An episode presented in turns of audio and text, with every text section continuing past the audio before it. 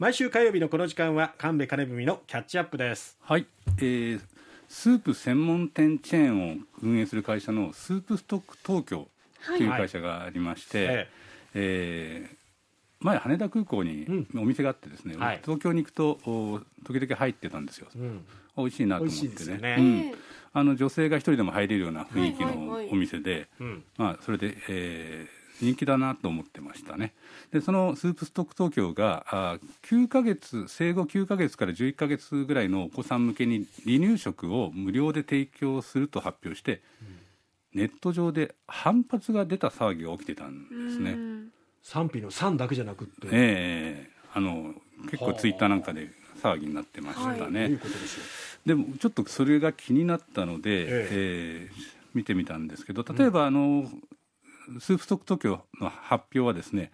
まあ、お客様のライフステージが変わりご家族やお子様とご一緒に来店いただく方も増えてきた中でお子様の成長を一緒に見届けることができればという思い、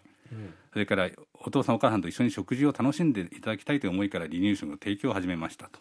いう話で、えー有料サービスでのおご利用のお客様に限ります。テイクアウトデリバリーは承っておりません、えーお子様1人につき1杯 100g までとさせていただきます、まあ、一緒に来て一緒に食べたらいいんじゃないかと、えーそれを無料でやるということで、僕いい話だなと思ったんですが、ええ。ー日刊現代が報じたところではですね、まあ、こ子連れが増えるなら行かないとかですね、うん一部のお客だけ、えー優遇するのはずるいなんていう声が出てて、えー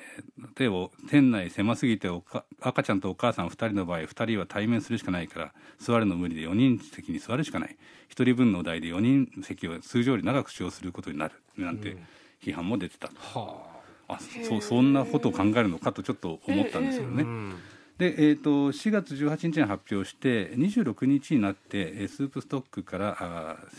説明の文章があインターネット上に公開されました。はい。でこれがなかなかあすごいなと思ったんですよね、ん。えー、と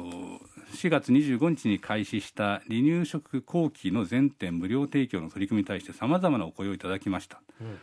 お声を受けてからの発言を控えておりましたのは私たちの存在意義について思いを巡らせ考えを深めていたからですっていう書き出しでですね、ま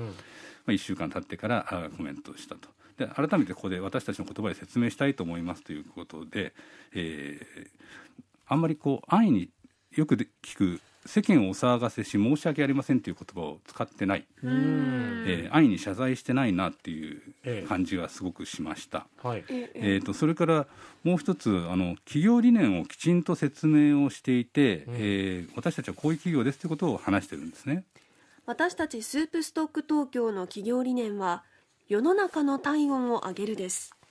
スープという料理を通じて体の体温を上げるだけでなく心の体温を上げたい。そんな願いを一杯のスープに込めた事業を行っていますえー例えばグルテンフリーやベジタリアン対応のスープの販売とかですねコロナ禍での医療従事者への食事の無償提供、まあ、そんなこともお企業理念の展開として過去取り組んできたということも説明しています。それから3つ目にですねなんかこう自分たちを批判してきた人はいるんですけど、その人たちを切り捨てないような言葉遣いをしているいるなっていう感じがしました、はい、えー最後になりますが今回の反響について改めて私たちの姿勢をお伝えいたします。私たちはお客様を年齢や性別お子様連れかどうかで区別をしある特定のお客様だけを優遇するような考えはありません。私たちは私たちのスープやサービスに価値を見出していただける全ての方々の体温を上げていきたいと心から願っています。皆様のご意見を受け止めつつこれからも変わらず一人一人のお客様を大切にしていきます。はい、ここで分かるようにこう一人一人を大切にするんだと、批判をしてきた人も多分これは含めて、まあ、批判してきた人はあのコアなファンの方もいらっしゃるんじゃないかなという気もしますが、そういった人たちも含めて、えー大切にしていきたいということで体温を上げたいという企業理念にも最後触れてて、なかなかすごい文章なんじゃないだろうかなと思いました。で、えーまああのえー日刊現代デジタルはスープストックが大炎上って形で最初、えー取り上げてたんですね。ところがあの今朝見たらですねスープストック炎上騒動は今後も波紋クエスチョン働く男女のオアシスすら許されない時代なのかとですねちょっと方向転換したような原稿が出ていました。ええ今朝見たんですけど、でこういったことについてちょっとあの企業管理の専門家をお呼びしたので聞いてみたいなと思います。高祖智明さんとおっしゃる方で、まあ、リクルートで稽古と学ぶの総監編集長を務めて福岡ドームでは広報部長もされておられましたが独立後はあのレピュテーション、まあ、評判という意味ですけどレピュテーションの視点から企業をサポートしてリスクをデザインという点からノウハウを提供するレピュテーションコンサルタントとして活動をされています高祖さんおはようございますあおはようございます。おはようございます朝からお呼びしちゃってすみませんあ、いえいえいえ。あ あのすごく気になってですね企業管理の専門家である高津さんはどうお考えかなと思ったんですけどこのスープストック東京の企業対応はどんなものだと考えたらいいですか？あえーこれはあの非常に素晴らしいですね。あの今あのパーパス経営っていうのがよく言われるんですけれども、えーこの言葉ご存知ですか？あわからないです。えーあのー自社の存在意義をこう明確にしていかに社会に貢献するか。そういったことをあの社内で共有をしながらそれを発信していきましょう。で、えーそういったことに対してまたあのユーザーやお客様が共感をしてファンになってくれる。そういうあの企業づくりをしていく、まさにその姿勢で対応したっていうもうお手本のような、あえー対応だと思いますね。まあ、企業理念にもきちんと触れて過去の取り組みにも触れて自分たちがどういうことをしてきたかっていうのも、短い文章の中に明確に書かれてたんですよね。そうなんですよ。はい。あのこういった企業対応によってなんか潮目が変わったという感じもちょっとしたんですが。そうですね。あの、パーパス経営って言われ始めたのがこの2、3年ですし、それからあの SDGs、これがあのもう言われ始めても数年になりますけれども、あのやはり世の中にとって正しいことは何かとか、えー正義って何かっていうことを、割とあの、えー小さな子からあお年寄りまでみんなで一緒に考えるような時代になってきた、そういうあの感じで世の中が変わってきたっていうのは大きいのかなと思いますね。うん。うん。そうですね。あのこういうこうなんていうんですかね自分たちのこう姿勢に対してこう反発の声が上がるとこう、まあ、感情的になったり、うんあるいはうん。もうまずひれ伏してこの度は大変申し訳ありませんっていうような姿勢で謝罪会見などを行う企業も多いんですけどもやっぱりそういう感情的な対応よりは冷静にそして改めて自分たちのし方針というものを大切に対応するっていうことがやっぱ大事なんですかね？えーっと現状をきちっと、えー確認することですね、今回、あのスープストックは別にええ。あの、悪いことは何もしてないうん。わけですよね。ええ。えあのー今までで言えば、あの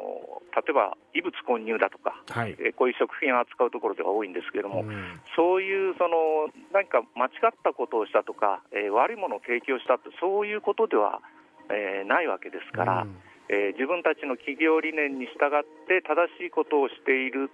ということをあの、うん。きちっと伝えようとした。ということだと思いますね。やっぱりそうええ。企業としての軸がしっかりしてますよね。そうそうですね、うん。本当に。うんまあ、この機にかあの際して、えー自分たちのこともきちんと説明しておこうという感じだったんでしょうね。そうですね。あの意外とそういう企業理念っていうのは、あのどの会社も今、あのミッションステートメントだとか作ってますけれども、えそれをその世の中に対して、えー大々的に知ってもらうような機会ってないですからね。ああ、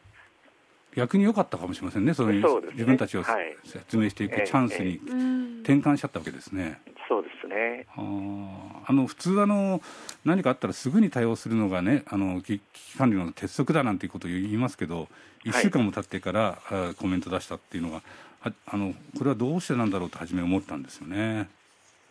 これはあの、まあ、あの冷静に状況をこう見ていたということだと思いますね。でそのかんその間に自分たちの考えをもう一回整理をしてどういうメッセージを出すのがたえー一番、えー伝わりやすいかそれを考えてたんだと思います。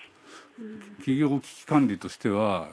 非常に優れていると考えていいものですね、これは。そうですね今回についてはもう最初に謝るっていうことではなくって、うんえーきちんと分析をして、えー自分たちが取るべき行動を、えー取ったということだと思います。あの誤った格好をとっても誠実さが伝わってない企業の姿勢ってよく見ますけど、あの陰銀無礼で、今後もお